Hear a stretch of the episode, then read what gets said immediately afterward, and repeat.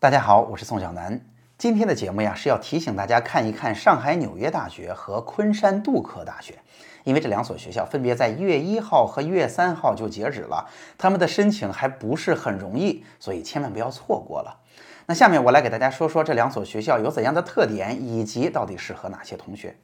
第一，我想说的是，这两所学校显然是中外合作办学当中的佼佼者，是非常好的选择。大家知道哈，我们在高考当中会面对的中外合作办学主要分三类。第一类就是上海、纽约、昆山、杜克这样的学校，它是国际顶尖的知名的大学的一个校区或者说一个分校，他们就是学校的一部分，所以他们是最好的选择。第二类呢，就是在国内啊，有一些学校，它是整个学校都是中外合作办学，那他们合作的国外大大学一般都不错，比如说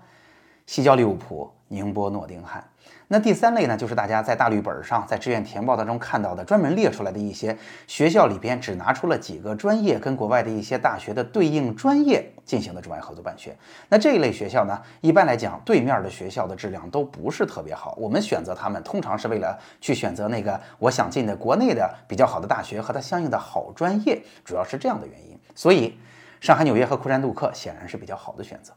那第二呢，这两个学校啊，其实都要去做一个 Slate 系统的申请的，它跟国外大学的申请更像一些，需要我们去准备一些申请的材料，像成绩单呀、推荐信啊，以及也需要我们去写一点命题作文哈，就像个人陈述这样的东西，所以它申请起来还是要花点力气的哈。当然，这个花力气，优点是哈，它会挡住一些竞争者；缺点是它也需要我们花时间，所以我提醒大家不要错过了嘛，不要太晚开始。